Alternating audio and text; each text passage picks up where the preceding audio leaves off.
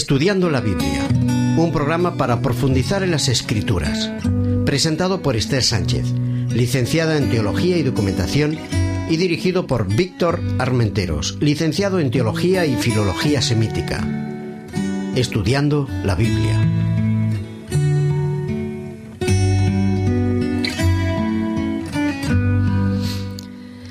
Apreciados oyentes, aquí de nuevo para presentarles la serie titulada Jesús visto por Marcos. Este es nuestro quinto programa y lleva por título Confrontación en Galilea.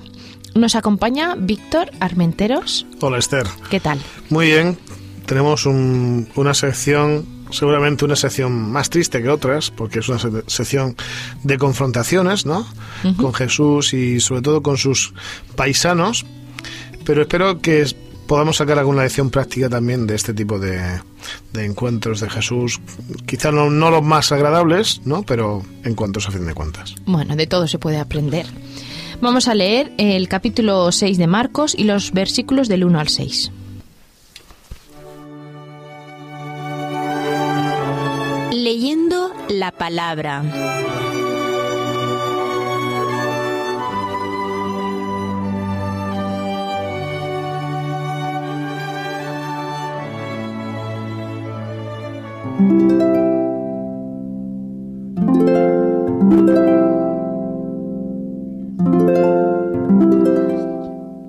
Jesús salió de allí y se fue a su tierra con sus discípulos. Cuando llegó el sábado empezó a enseñar en la sinagoga.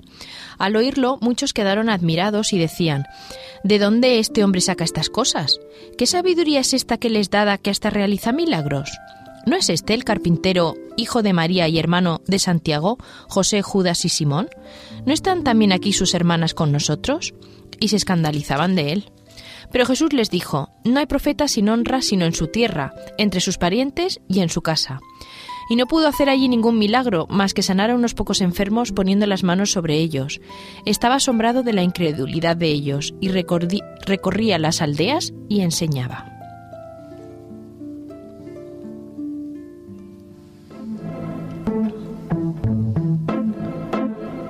El secreto de las formas.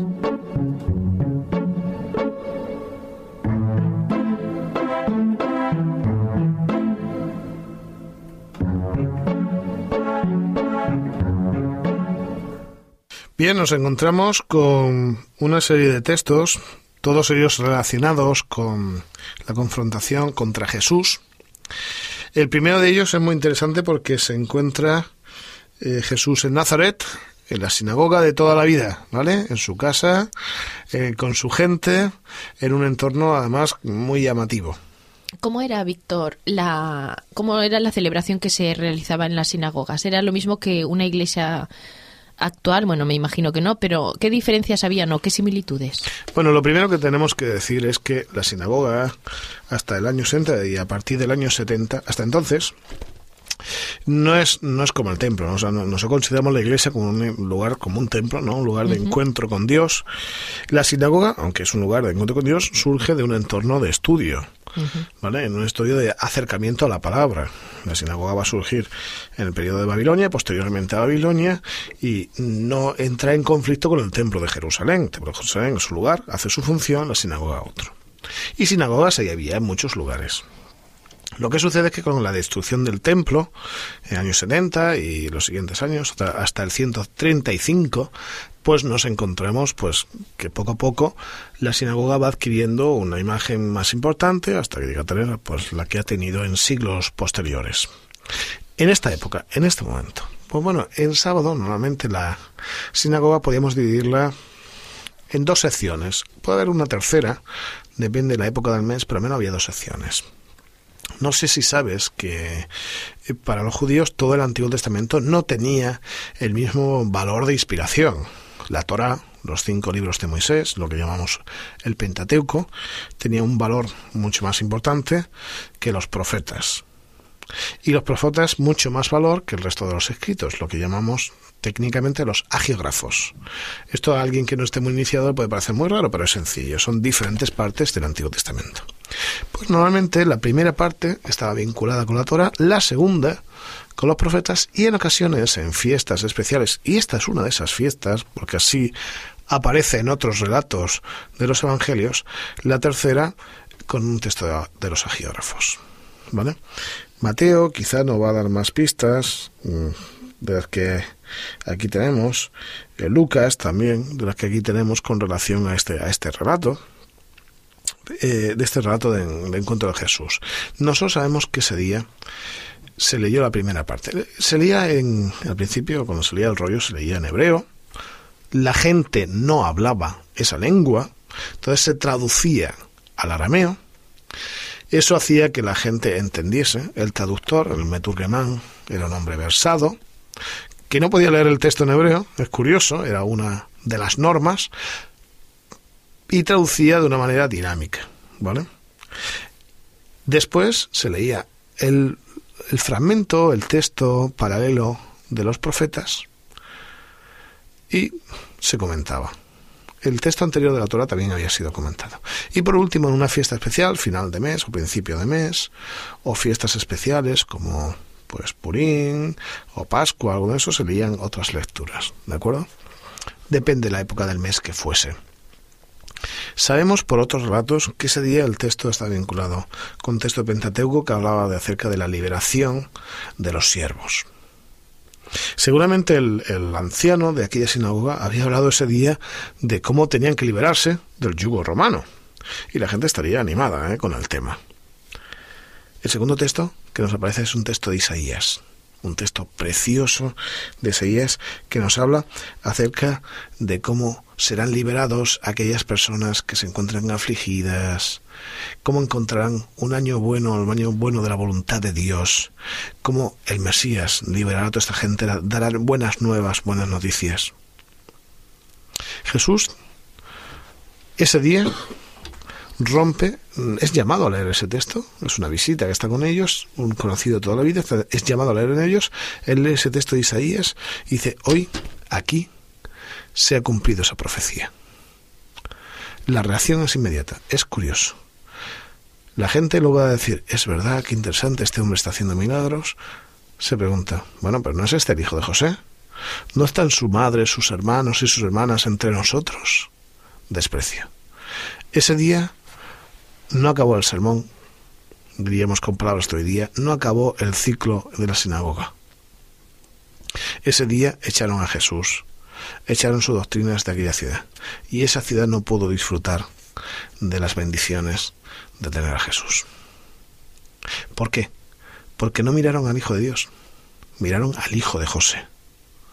Y a veces esa visión materialista nos va a perder a nosotros. Y en esta estructura es interesante. ¿Sabes? El relato cómo acababa, el relato de la sinagoga de ese día, pues es una promesa de bendición entre Jonatán y David, en la que Dios estaría con ellos, cuidándolos a ellos y a su descendencia por la eternidad. Qué bonito si Jesús hubiese podido terminar el sermón ese día y comentarlo a la gente de su pueblo.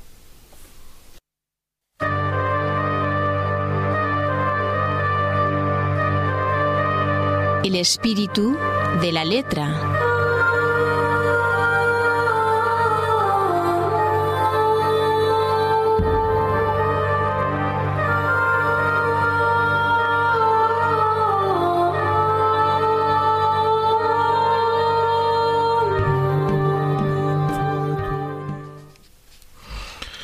Es muy curioso que uno de los términos que más aparece en Marcos es el del asombro, ¿vale? Casi siempre suele aparecer en vinculación de la gente, de terceros, que se asombran de Jesús, de lo que Jesús hace, pero este, en este relato, en el versículo 6 del capítulo 6, el asombrado es Jesús. Es muy curioso porque dice, estaba asombrado de la incredulidad de ellos es muy llamativo porque este va a ser seguramente uno de los temas que en los siguientes textos va a aparecer de una, mm, de una forma subyacente. Se asombra de la incredulidad de ellos. ¿Cómo es posible que no sepan ver de una manera coherente? ¿Cuál es el problema? Antes hacía referencia a maneras de mirar a Dios. ¿Sabéis? Pablo va a decir que hay dos tipos de hombres. El hombre del espíritu, espiritual, y el hombre carnal El hombre carnal apenas si es capaz de ver, de ver en su entorno lo material, lo físico, el cada día, mientras que el hombre espiritual ve mucho más allá. Esta gente era incrédula porque no había aprendido a ver mucho más que al hijo de José. Eso eh, supongo que entristeció a Jesús. Imaginaos por un momento que los amigos de vuestra infancia, toda la gente, venís a decirles algo importante. Y esa gente en lugar de acercar, de acercaros a vosotros intelectualmente, en apoyo personal, sentimental, te rechazan y te dicen, bueno, bueno, si tú eres, tú eres el que jugabas conmigo al fútbol cuando éramos pequeños, si tú eres la persona que he visto caerse muchas veces eh, cuando paseábamos por la montaña, si tú trabajabas en la carpintería de tu padre, ¿tú qué me cuentas? ¿Tú cómo me vienes con esa noticia? Esa es una idea que me llama la atención, que entristecería a Jesús. Y la otra que me llama la atención es la muerte de Juan.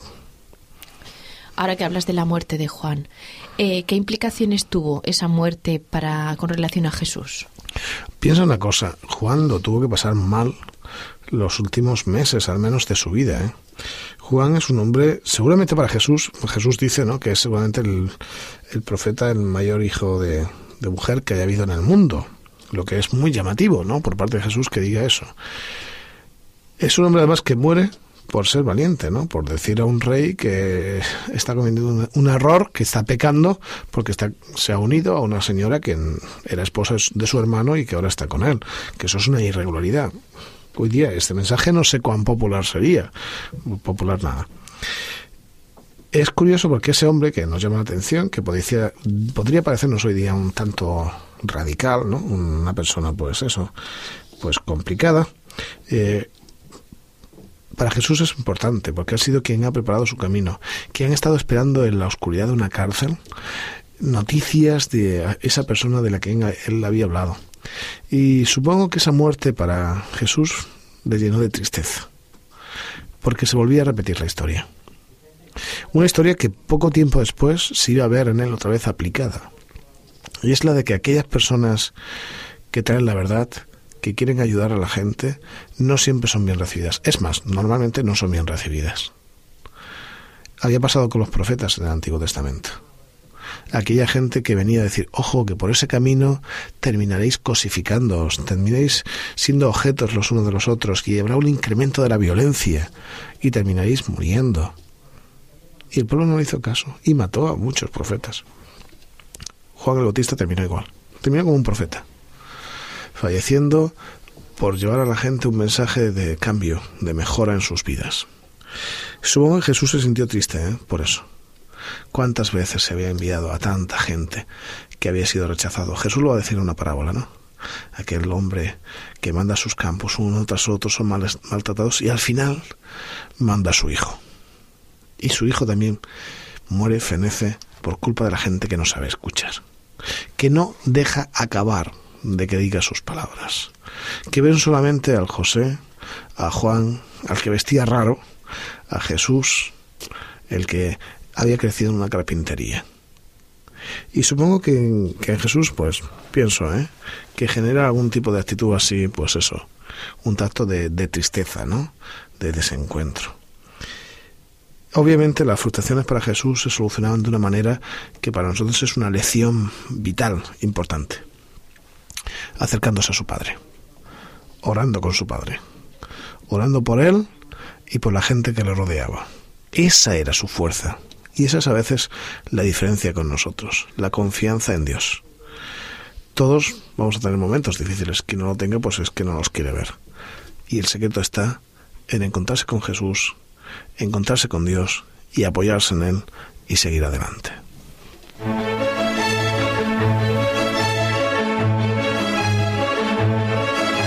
Otras miradas, otras lecturas.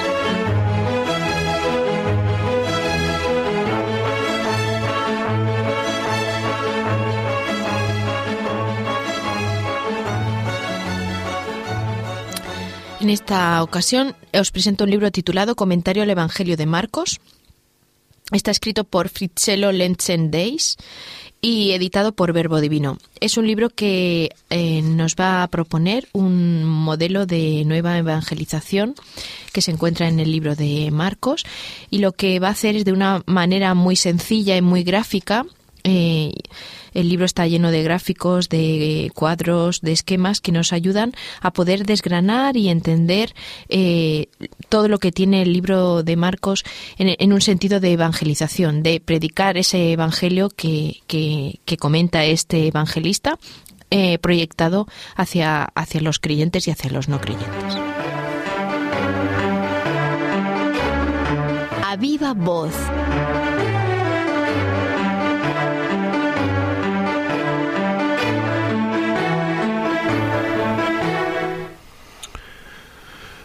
Quisiera tomar como base para mi reflexión un texto que en cierta medida recoge el texto previo que habíamos estado viendo con anterioridad.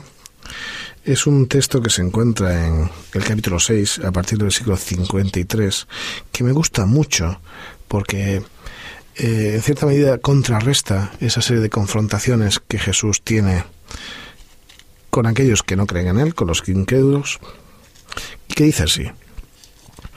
Cuando estuvieron del otro lado, llegaron a Genesaret y atracaron allí. Obviamente llegaron en barco, ¿eh? el mar de. Al salir ellos de la barca, enseguida la gente lo reconoció. Y recorrieron toda esa región y empezaron a traerle en camillas a los enfermos en todas partes a donde veían que él estaba. Y donde quiera que Jesús entraba, en aldeas, ciudades o campos, ponían en las calles a los enfermos y le rogaban que les dejara tocar siquiera el borde de su manto. Y todos los que le tocaban quedaban sanos. Es interesante cómo paga Jesús el desagravio. Paga el mal con bien me gusta mucho cómo cierra la pericopa el Evangelio de Marcos, de las confrontaciones. Las cierra haciendo bien. Y este principio, que es básico en el mensaje de Jesús, tiene que ser nuestra esencia. Tiene que formar parte de la médula de nuestra creencia, de nuestra manera de pensar. Hemos de aprender, de practicar, de estudiar la forma de saber compensar los avatares, los problemas de la vida con el bien, con lo bueno, con la solidaridad, con la ayuda a aquellas personas que nos rodean. Jesús hacía milagros y hacía milagros sanando gente. Quizá el más fuerte de esos milagros era que trataba bien a la gente que no le trataba de igual manera. Eso es fantástico. Ese sí que es un milagro. El milagro que se tendría que producir cada día en nosotros. ¿Que vamos a tener situaciones adversas? Por supuesto. Muchas. ¿Que todo no saldrá como nosotros pensábamos? Por supuesto. Muchas veces. ¿Que no debemos tratar como nos tratan? También. Hay que romper el ciclo del odio. Hay que romper el ciclo del maltrato hay que romper los ciclos que nos llevan a situaciones catastróficas sociales. Hay que aprender a pagar con bien, sanando. Quizá nosotros no podamos curar a un enfermo. Quizá nosotros no podamos eh, ayudar de la misma manera que Jesús, pero no cuesta nada, o muy poco, una sonrisa, una mano de apoyo, no hacer nada en ocasiones, o sea, compensar la acción negativa, incluso si no somos capaces de generar algo positivo, con no reaccionar, con ser personas que tengamos las ideas claras, equilibradas, maduras. Y los sanaba a todos. Y la gente salía a los caminos para que los sanase. Y a los que tocaba quedaban sanos. Primero, pide que Jesús te toque para que tengas equilibrio y salud mental. Y segundo, acostúmbrate poco a poco, cada día, en cada momento, en los agradables y en los no tan agradables a responder al mal, a lo malo, con el bien.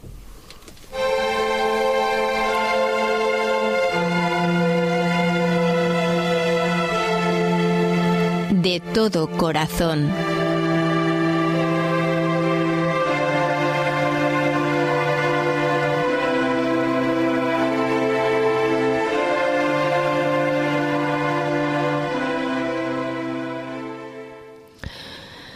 Caminar con Él es lo que te deseamos hoy en este programa que finaliza y también es el título de la canción que vas a escuchar seguidamente. mal y sin paz en tu alma. Deja Señor entrar.